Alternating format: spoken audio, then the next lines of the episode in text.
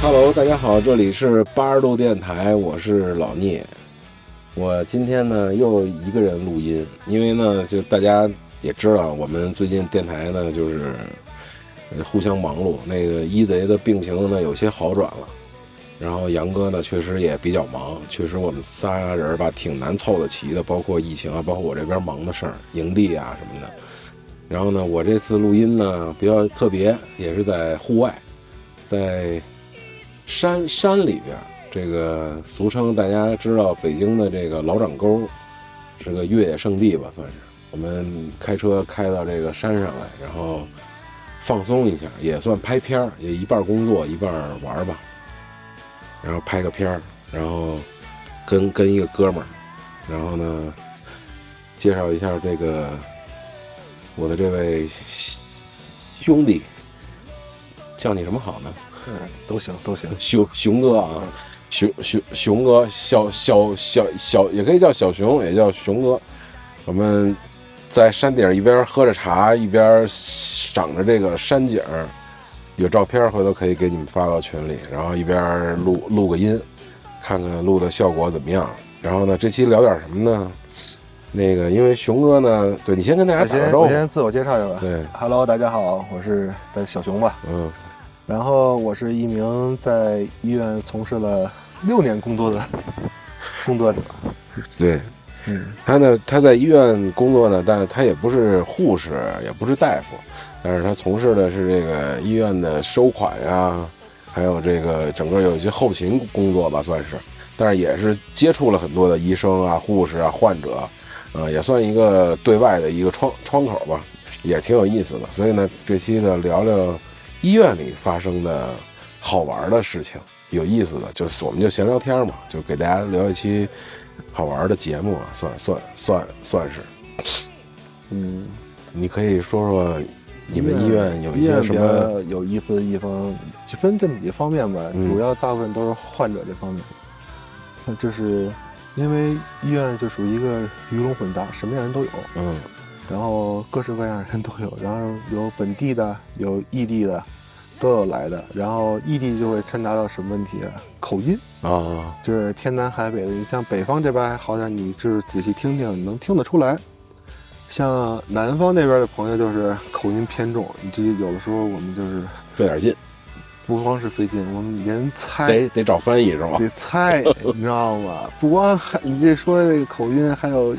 异国异国的朋友也有来的。异国朋友，因为国家不一样，语言不一样，光英语不行，你得靠比划，啊一比划全明白。世界通用，你比划嘛。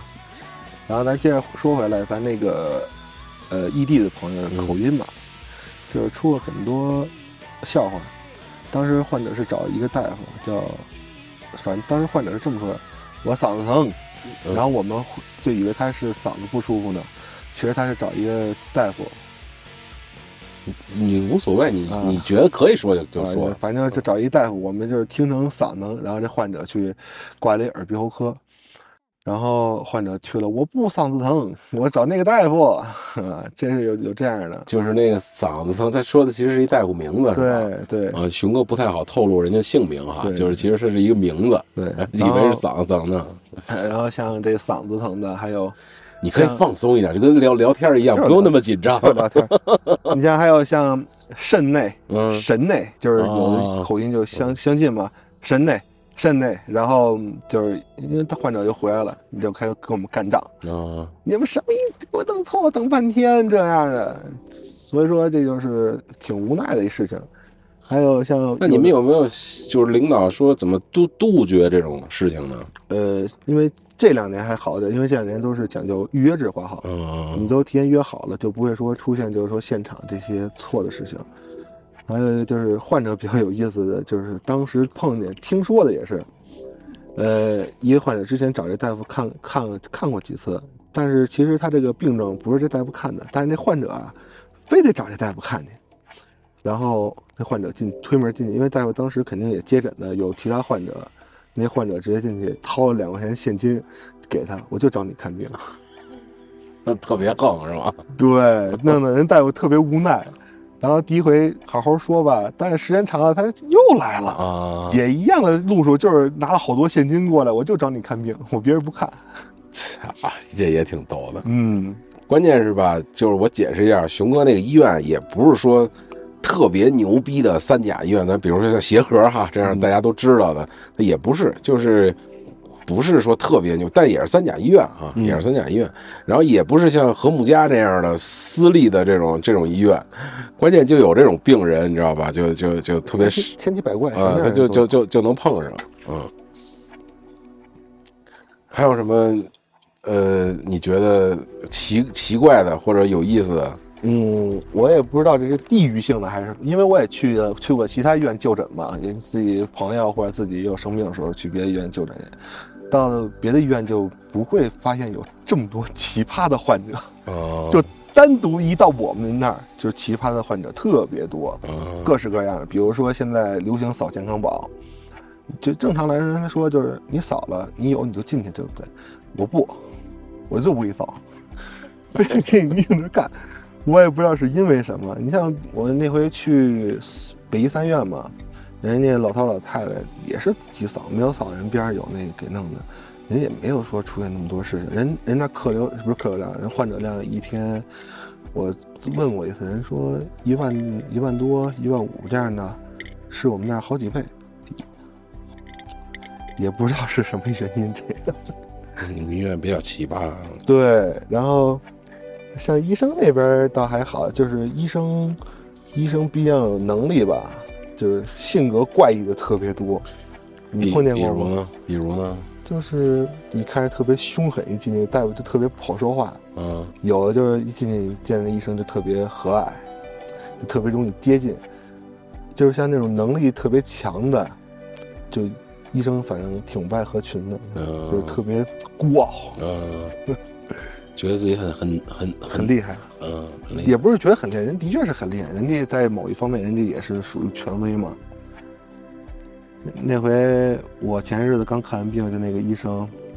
进去，人数了他的学生，都我都不好意思在里边坐着了。哦，说的说的特狠是吧？对我都说了，我自我这一外人我都不好意思了。但是其实见到老师，因为这样他们叫叫呃博士导师嘛，他们这属于导师。其实他们这种严厉是对学生啊，或者是对后辈的一种还是负传承，对，嗯，很很好的。还是负责的，嗯对，那回我很少能听见，就是说大夫，就是现在这个社会很负责的人。有一回坐电梯吧，碰见了，有一个医生说是因为一个什么事情，把一帮学生给耽误了。我觉得这样的医生特别有责任心，嗯。很少了这种的。嗯，反正行业不同啊。对我觉得医生，反正就相对严谨的吧。医生、律师这种，咱们所谓的可能这种高收入人群，嗯其医医医医生在中国也算是高收入吧，呃，不是很高，不只能说就是偏高对，也不能就是很很可以了，就是、啊，还还还可以啊。对，就咱们所谓这种这种医生、律师还是比较严谨的，因为你律律师手里他相对于说严重点儿，他有一条人命，打打比方，对吧？然后医医生也是有人命在，你差一点儿人命可能就没了，所以他这个还是比较需要严谨的态度在里边儿的。这个医院有什么大家就是我们不知道的一些黑暗的啊，那也种也不能说黑暗 吧，就是你们的潜规则啊，或者你们的一些小的一些这种，呃，不为人知的一些操作流程，或者你们行业的暗语，因为每个行业都有一些黑话嘛，所谓的，是吧？你你们有没有？啊，刚才有这个路过的大大哥不知道怎么下山了，我们给指指了个道儿， 然后然后中断了一下，我们聊继续聊这个呃，医院里的所谓的我们不为人知的潜规则也好，或者什么的，有吗？呃，搁现在来说嗯不多了，很少。那搁以前呢？跟以前会有，因为那个社会孕育了这个东西。嗯、你你说的是指红红包这这东西吗？对，因为在中国这个，那你这么着，你给我讲讲，嗯这个如果我现在去，比如说做一个相对大点儿的手术，家里人啊，嗯，有必要给吗？没必要，真的没必要，完全没有必要。那会有担心这个问题嗯，不会，也不会担。因为为什么这么肯定呢？第一，就是这个跟做生意是一样的吧，就是你这人的口碑会出现问题了，哦，就是不是说这个你收不收红包的口碑，而是你这人的手艺哦，就出现问题了，就是说你不能照他看见他这个做不好，或者他这个看不好，其实呢，并不是看不好，对。而是这个你收了之后，会有人来诋毁你或者怎么样的。嗯，也不是吧，那那那是什么呀？就是你收红包跟不收红包其实是没有太大区别的。那现在为什么就不收了呢？是管得严了吗？还是，呃，首先现在社会，现代社会，那我这么，我再我这么我这么问，嗯如果家属担心，比如说我我就是给，嗯他是真的不会收吗？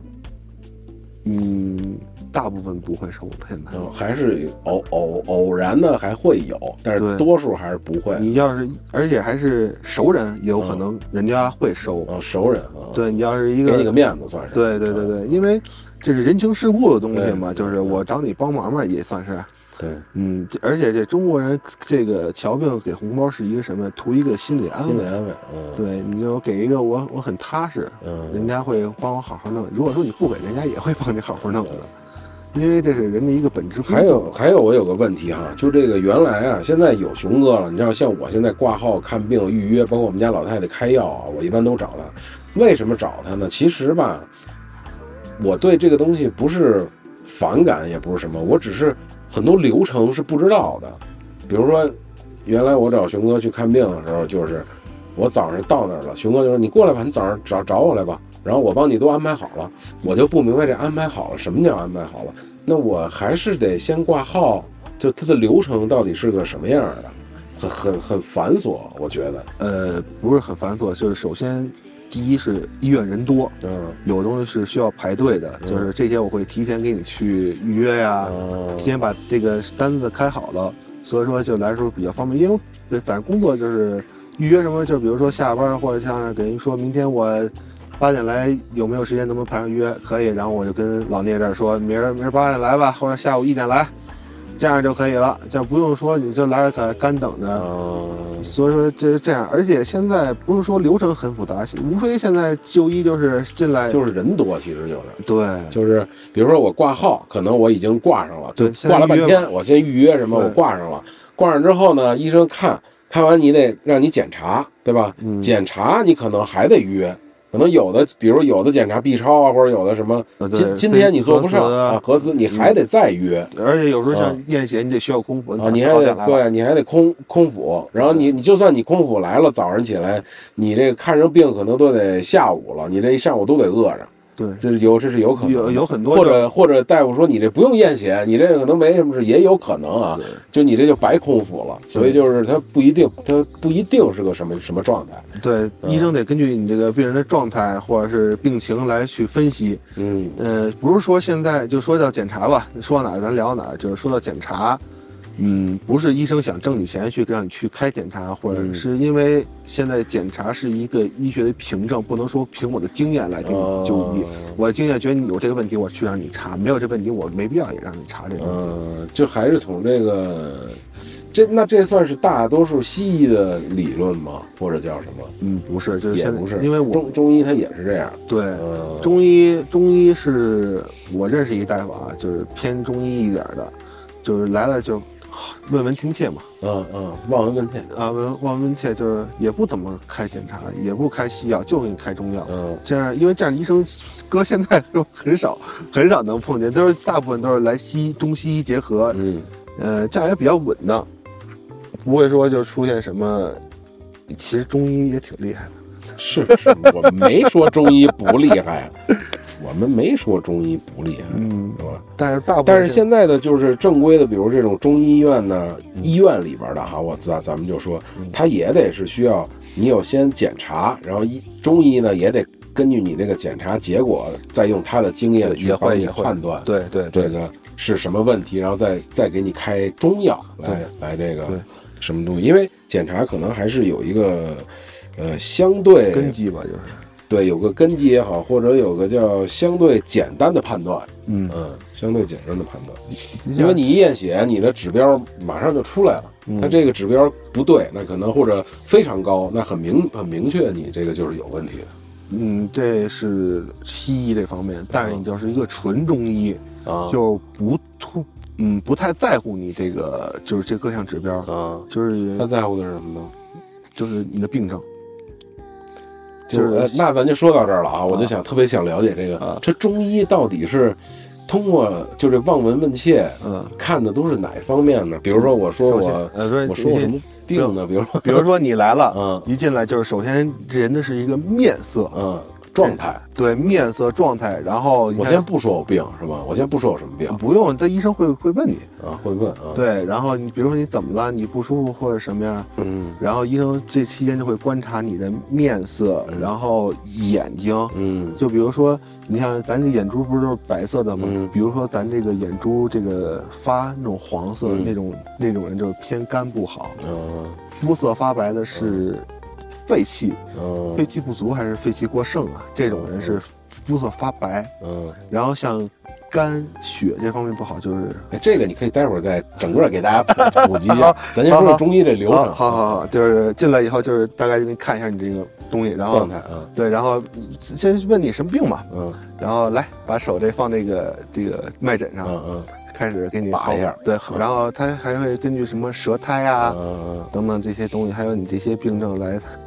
每个人医生对于每个人药方其实是不一样的，嗯。不是说一个方子吃到底。稍等，你把这麦克风往上再别点，我怕它声小。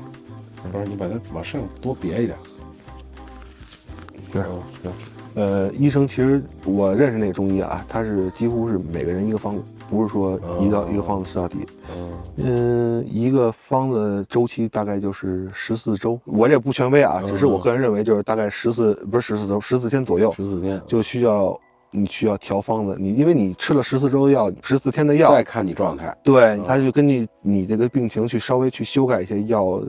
调理，嗯，中药嘛，其实其实挺神奇的东西。那我想问，中医它真的能治一些大病吗？比如说非典、艾滋、癌这样的？嗯反正现在你像非典那会儿，其实中药起起了很大作用，就是咱说一个敏感点儿，现在也嗯叫新冠嘛，嗯，就是你别太敏感啊。啊，行，就新冠吧。 嗯，这还新冠，甭说新冠，就之前非典吧，就是嗯其实好多中药都是有一定能抵抗啊什么这种作用都是有的。就是听了好多传奇的故事，不都是什么癌症或者是什么什么胃胃癌？比如说这个西医就判断说你这可能也就是仨月了，或者几多长时间半年了，到中医那儿给你扎点针儿、号号脉、开几方药子，活了四五十年，甚至降降低或者怎么样的，是有这种可能性可能有，这因人而异，就是每个人的体质嗯不一样，嗯然后你就像每个人的心态都能影响这个病情，嗯，是这样的。那那正好说到这儿，你就把刚才那个，就是这个面相什么状态，是比如 手啊什么状态，脸什么状态，啊那我眼这睛，我这你就给大家普及普我这及。就露怯吧，对吧你你知道的说啊，不知道别胡说啊。对，就是嗯这这大部分都是个人个人的学习，在医院这么长时间学习的，就像嗯刚才说到眼睛，肤对，这个色时候大家认真听啊，嗯就是比如有十，哎一般抖音都是这么说，有十条一定要注意，最后一条最关键，点赞收藏慢慢看，你知道吗？对，嗯呃，像刚才说我跟是你讲啊眼这个眼珠、眼球，拿起镜子，大家现在看一看啊。然后像还有这肤色，嗯然后像口腔这个舌苔，嗯，舌苔就是能你得先说什么状态啊，比如说舌苔什么病啊那个你把眼睛说了，刚才眼睛就是发黄，就是干，眼眼白发黄，就是就是咱这白眼球白眼球发黄，发黄那种是就是比如说长期喝酒那种人就是肝不太好，我怎么觉得你刚才说的是肺气啊？那那是肤色，哦，肤色，对哦肤色肤色偏白是肺气，对哦那个发眼珠发黄是肝不好对。啊，然后像那个肤色那种深沉那种的，就是嗯就特别那种黑，跟正常黑不太一样的，就肤色发黑那种是有可能是血或者是就肾。叫暗淡是吧？哦对对那个叫暗淡，对不是鲜红或者是这种对，你有看血色的观察一下，就那些就是呃透析的患者，啊，肤色都都差不多，都那种它是哪儿不好？你刚才说透析是肾吧，肾，嗯嗯，肾透析嘛，嗯，肾不尿毒症，哦，嗯肾不好。嗯，然后那个肤色发白是肺，对，肺气，这肺气一般肺气这都是天生的，你得有哦些注意，得自己去调理去。对，还还有呢？还有接呃着呃，舌苔，舌舌苔是怎么舌，苔有什么偏黄，嗯，然后有偏白的，我啊我这个呢，你这还可以，啊现在看着还可以。，对，你这颜色还挺好的，嗯就是也没有那么多那个毛前。两前两天拉的， 我都借啊着老弟嗯前两天减肥了啊，嗯减了一点点，减减减肥这事儿以后再说啊。如果我成功了，我可以跟大家嗯说，啊这还没那什么呢。 然后像嗯其他的，嗯，像啊，对，像像肝火旺的这些东西都能就是通过这个观察来看出来这人嗯，啊，对，还有像这口腔，就比如说你口气大这种的，就是胃火比较重，胃火比较重。对，比如说你这你就这样哈一下，嗯，就是就闻着味儿比较重的话，就是这一般一般情况下都是胃火偏重，那胃火偏重影响的是什么呢？影响你的消化，你上火呀，哥哥。就是上火。这个中医讲这个上火到底是个什么东西呢？我们从小就听家长说你上火啊，吃吃上火，它到底是个啥呢？呃， 你能给你这我解释一你下这吗？，难到我了，上火 啊，上火其或者实。对，按你所知道的，你给大呃，家上随便火说我说。上火我觉得就是因为熊哥他不是医生啊，他只是在医院工作。目前也是是一个爱好啊，者。对对，哎， 操，医学爱好者可还行，你这蒙古大夫不能给我们瞎 看。嗯呃，上火其实就挺广泛的，比如说咱嗓子发炎啦，嗯或者是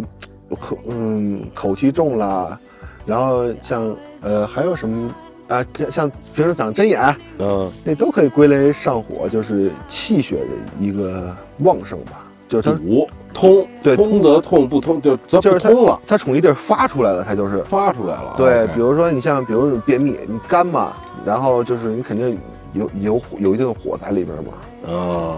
我觉得是这就个意思，是就是类比成，比如西医的叫，就是但可能不准确，我的意思就比如说发炎了，这地儿发炎了，它所以它有病灶就出来对了，啊，但它不是发炎，它可能就是这个火呢，它就是哎从这儿出来 了，你这儿比较脆弱，对从对这儿对出来对对了，对对。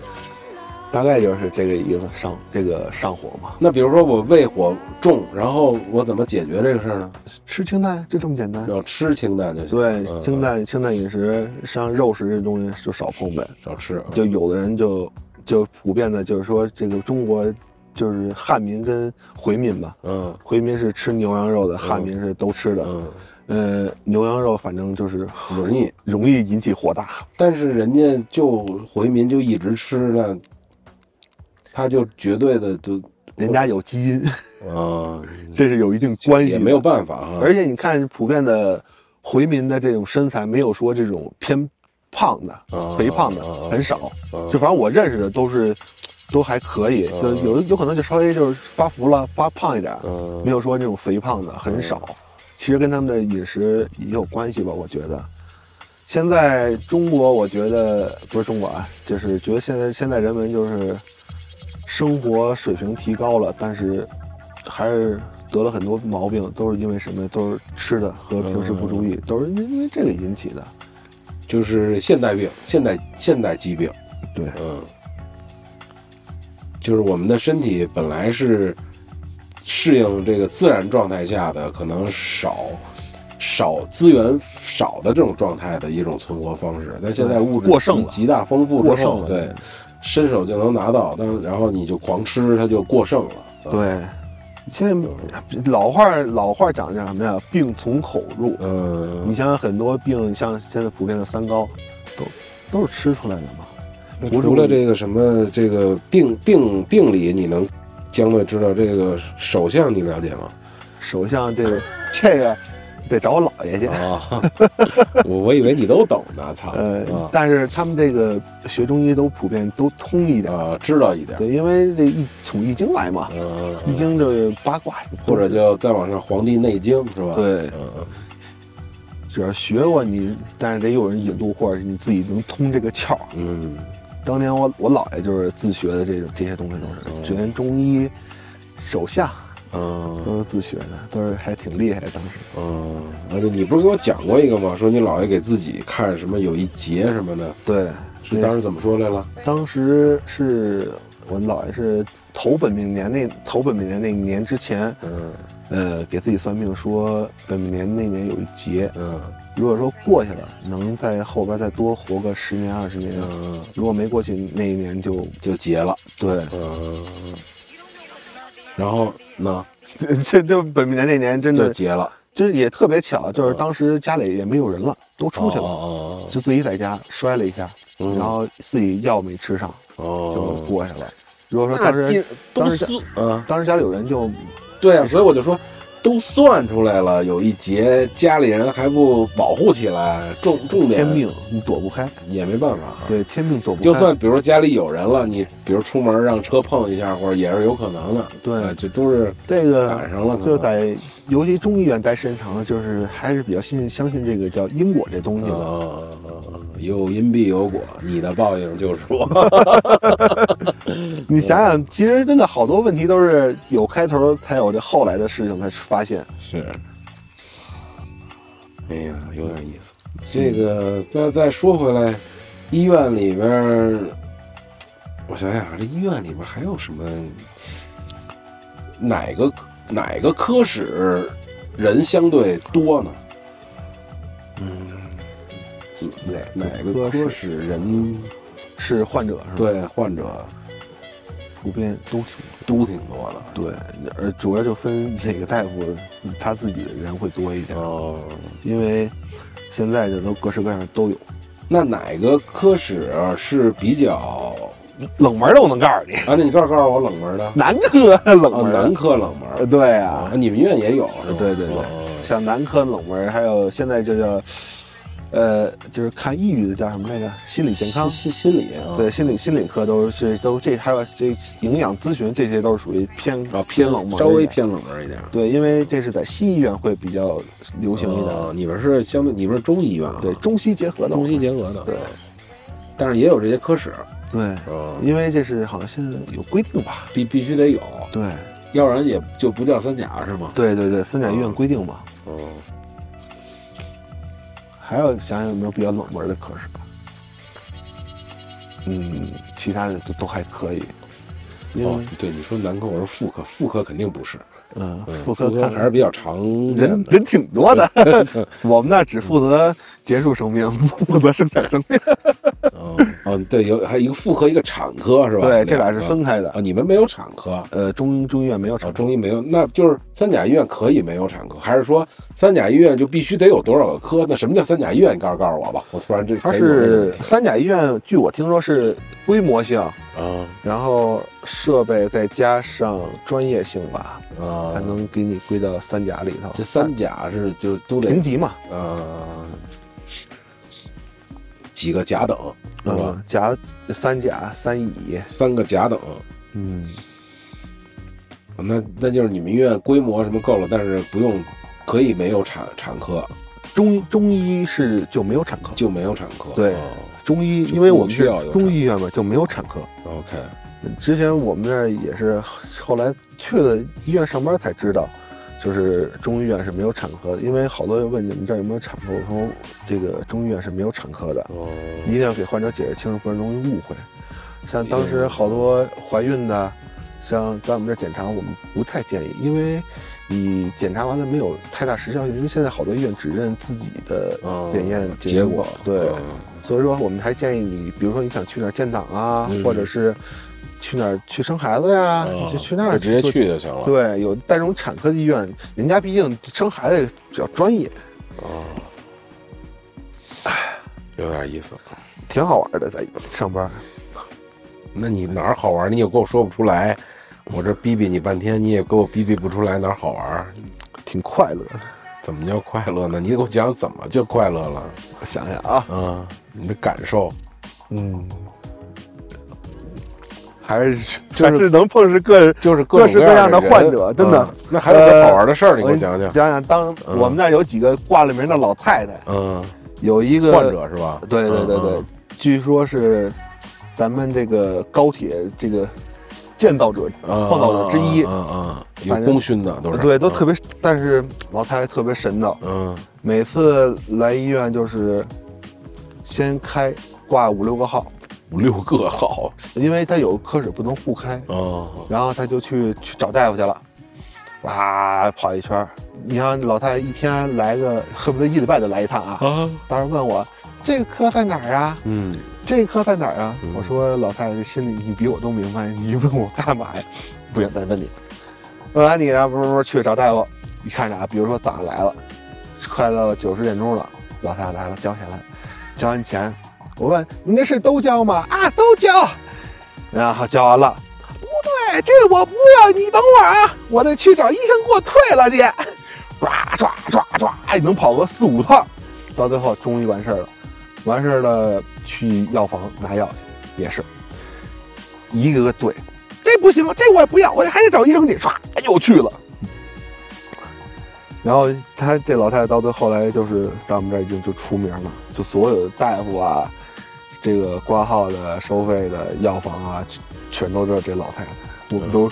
拒而远之。啊，就是一很疯狂的，呃，很那个叫什么？这个这个叫什么呀？这种人叫很很严谨，或者叫算严谨吗？嗯或者叫麻烦吧？ 对，就反正挺麻烦的一个人，啊我们都反正都不太喜欢这样的。这忙来忙忙去，就老围着他一人忙活了。嗯，对，因为、啊因为医院工作不像银行，银行是一人针对一人，你再着急，前面人不办完你你就过不去，对吧？嗯医院不是，医院你前面人慢了，后边人就有着急的。嗯？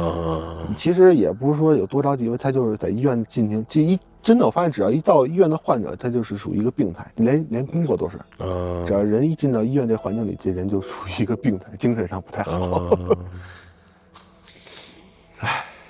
其实上夜班时候有意思的事儿 多。嗯，那年是晚上两点多了吧，然后就看一个老两口过来，当然，当然，然后然后过来了，我说你怎么了？大夫，你快给我看看吧，我们这刀让手给切了。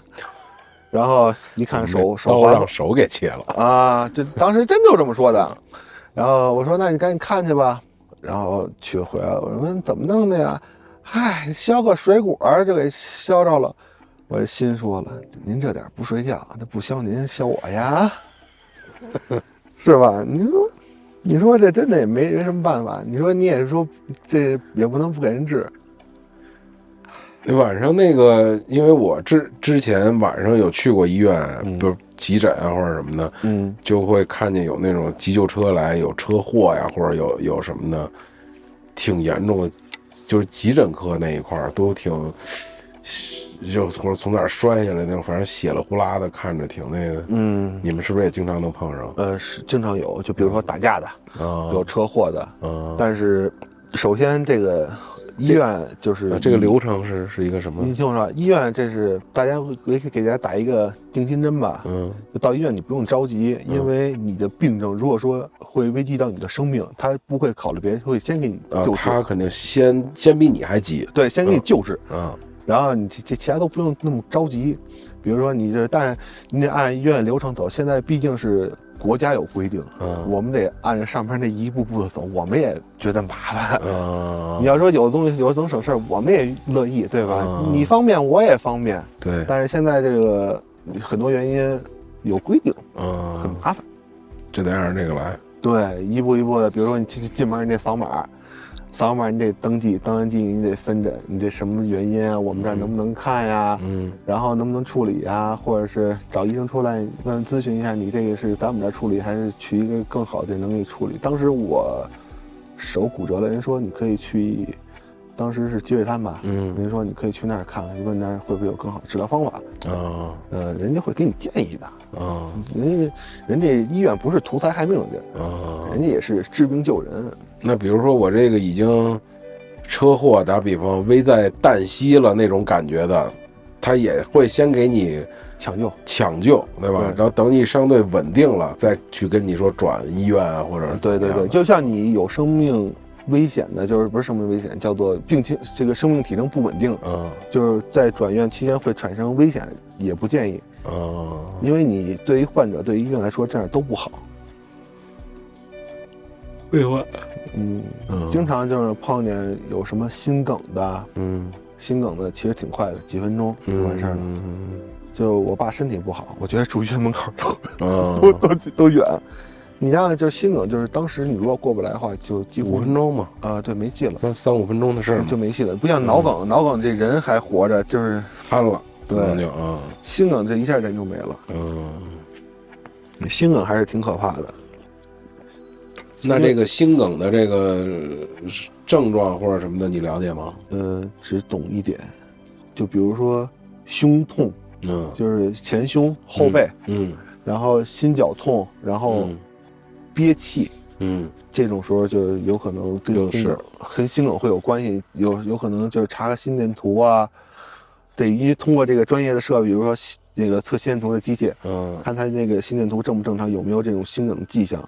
再专业的话就是验血、呃，不是验血，一个是验血，还有一个就是做造影，就是造影支架，嗯那造影看你造影就相当于是手术了嘛？呃，对，对啊，那他肯定得是打开看你那个血管里有没有堵塞的什么对的啊这，种。有堵的人家可能就直接跟你说支架就给你支上了嘛。对，但是说就是前期的，比如说验一个血某血的某一个指标会费很高，然后呃，不是，他那个心梗好像只有快犯病的时候才才会有那个指标。对，，叫心梗三项。嗯，嗯，那就是说这个东西发病的时候可能。就一开始并不是很严重，对你就就比如觉得说可能疼一点儿，对，难难受一胸闷点啊儿，胸绞痛、心绞痛，嗯就平时像年轻人我就有。呃，但是他一旦来了，起了劲儿了，你就很对很严重。但是我记得之前在看过这种，呃，继续教育，就是这个医学方面的，人家说就是还有一定的就是说自救这种方法，大家有时间可以去网上搜索。这个具体在哪看的我就没印象了。嗯就是比如说什么，你用力的咳嗽，就比嗯，如你会有点咳嗽，它也能就是就促备点儿那什么呗，我觉得备点儿那速效救心个丸对速效救心丸、硝酸甘油什么这对种，，但是那东西舌下含一个是吧？不是那你得有症状。啊，比有如说症你状，对你，比如说你定期还是做做体检吧。嗯就是定期体检，然后比如说你有这个前兆了，或者有这个现象了。那你肯定就要备啊你备一个，然后有这种胸痛什么的，你赶紧舌下对含速一效救心个，丸嗯哎，然后赶紧再去医院查一下。对对对对，一定要及时就医，什么在家忍着，千万不要嗯及时就医。嗯现在说说白了，这些东西不是很贵，嗯那是去年前年医保改革嗯支架的价格下来了嘛，嗯，以前是国产的都一万多一个吧，现在降得很便宜。嗯，嗯，大家不要考虑价格问题，价格现在不是问题，还考虑命的问题是吧？对，能用钱处理事情都不叫事情。我觉得啊，这个怎么死吧，反正最后终有一劫，终有人都有归处。但是我觉得这个归处吧，最好别是病，而且别是那种难受的病，就挺难受的，对是吧？人家不都说这个幸福的走，不就是那种哎嘎噔，或者是叫这个叫什么呢？老死老死对，就是自然的老死，哎，自然的老去，自然的走了，是最幸福的。对你要是熬着病，像熊哥之前还跟我说过一个，我记得，就是他已经没有知觉，这个老人啊，已经脑脑死亡，还是叫类似植物人儿或者叫什么对的，他就躺着，然后他只能靠仪器来维持着，靠机器来维持着他的。这个生命就插着机器啊，插着管子、营营营养液啊，什么这些东西。但是呢，家里的家属、儿女呢，还让他活着，就是人不愿意放弃。一个是不愿意放，咱说两两个啊，一个是当然徐哥跟我说的是，咱不说这个道德层面的判断，咱说现象啊，就是可能这个老人他是个老干部或者什么，活着他还有这个退休金啊，还有这个钱什么的，这是一方面。当然呢，人家家属呢不愿意放弃呢，也是一方面。这个活着呢还是有意义的，对于这个家属本身的精神来讲，他还是有支撑的。但是呢，这个老人呢，他他就没有这个意识了，也什么都没有了，只有靠机器维持着。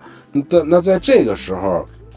他可能自己都想去，自己都想走的时候，他也说不出来，他也表达不出来，他也没有任何方法能没有告诉意识别人。嗯，他想走，那其实我不知道那个时候会不会，我们外人看着可能挺难受的，嗯挺挺挺那个什么，挺挺，但是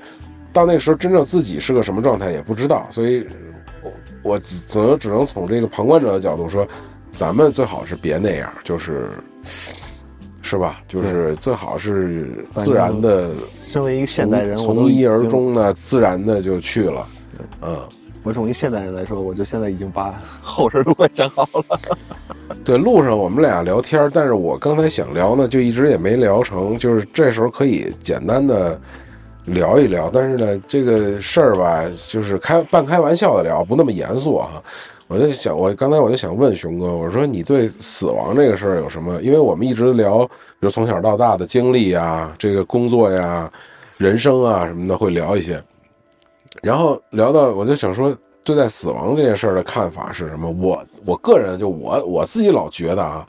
我可能不会活到自然的死去，或者得了病死去都不会。我老自己觉得我可能会自己把自己了断，我老有这种这种感觉。嗯，就是我老有一种，就是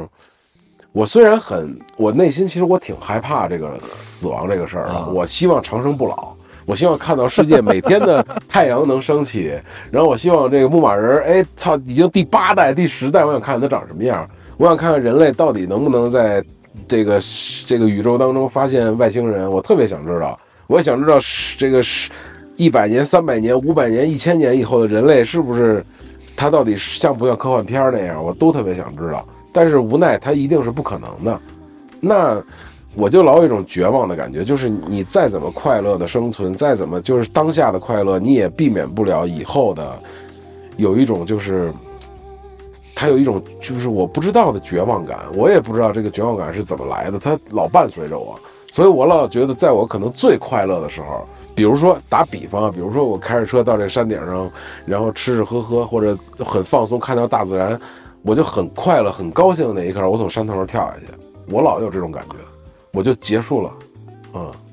所以我不知道啊， 也也许有一天我会这样，也许我会苟且的还继续活着，这都是有可能的，那还个我是先我先问你，今年多大了？今年三十九啊， 30明明年四十嘛，就咱加四十啊，嗯呃，咱就再坚持二十年嗯啊，坚持二十年，啊啊，咱就奔着嗯六十、嗯好吧嗯嗯，是吧？咱怎么着也六十是一是一坎儿，是吧？嗯咱嗯过去，咱这经历，咱也当当回老人，对对对不对？等对咱差不多时候，咱再有这想法也无所谓了。是是，嗯先看看，因为毕竟现在的这个， 之前也说过，这个现代科学的发展至少能让人活到平均寿命，可能都能达到一百二、一百五，甚至是有可能的。就有可能，比如咱们活到八十岁的时候，这科技就有了，人就能活到一百五十岁了。当然，你活到操，你他八十岁、一百五十还有七十年呢，这七十年干毛啊？啊，那干毛对啊，你干毛啊，就是 你你真熬这七十年，你操！国家都当然，国家肯定会想办法的，对吧？肯定会想办法帮助你这， 他这个这个去去去去产生价值也好，或者或者怎么样也也也好。但是操，你就觉得哎呀，这七十年， 我操也挺那个，因为现现在好像好多就是百岁老人，就是身体都很健康，但是其实他们我觉得也不是很快乐，就是活这么大岁数了，就是因为他有时候现在社会速度很快，他跟社会有脱轨，第一，嗯，第二就是身边就是熟悉的人越来越少了。所以嘛，这个事儿就是，如果是一个健康心态，如果是想长生不老的这种心态的话啊，健康不像我这种病态啊，就是人家真正健康心态，我觉得还是要要看心态是什么样，你要不要跟随这个时代？你如果不跟随这个时代，它一定会被淘汰的，一定会让你觉得脱轨的，一定会让你觉得不舒服的。嗯，但如果你跟随时代，我觉得是 OK 的。所以这个心态还看你怎么去去转变。比如说，你也开始，因为我觉得，你看退休之后，现在这个六十多岁，尤其是六七十岁的老人，男不管男女哈，我觉得是购买力最强的。呃，不，你忽略一个八十岁以上。啊，这不是我的意思呃是，肯对你说的也对，我的意思是从六七岁、六七十岁开始的这些嗯人，到你那个八十岁是 OK，我这我同意啊。就这一段时间，就是购买力真的是非常强的，就是八十岁肯定有也时间，对，金有钱时间有金钱。你看六七十岁，他也是这样的，就是他已经退休了，儿女可能不发愁了，对吧？然后儿女还给你钱，然后你就到处去玩儿，到处去花钱，对吧？开始享受原来没有过，就像咱们似的，咱们长大上班了之后挣钱买的都是原来的小时候买不起的乔丹鞋、变形金刚这些东这些东西。等这些咱们父辈像咱们父辈这样六七十岁退了休了之后，他们也要完成年轻时候他们的梦想，去周游世界也好，去哪儿玩，他们也所以消费能力是非常。到八十岁，可能他们就希望对自己的健康啊，对自己的家庭啊，是孙子一代去负负责的时候，购买力还是一样旺旺盛的。对，但是如果你是这种心态，是我觉得是没问题的。你跟随时代，哎，玩手机，我网购，我今儿年轻人玩露营，操妈，我操，我也我也玩去，对吧？ 是 OK 的，就是你有这个心态是 OK 的，所以你就，当然你要自己老觉得你脱轨了，老觉得我跟不上时代了，他一定会跟不上时代的。对，因为你说这情况，就是在医院工作时候经常能碰见，因为就是下到几岁，上到七八十都能碰见。但是我发现，就是八十岁以上的老人，嗯，你用手机，就比如说微信支付、嗯支付宝支付，嗯人家很清楚，思维很好。嗯嗯，但是有一部分，比如说四十来岁的，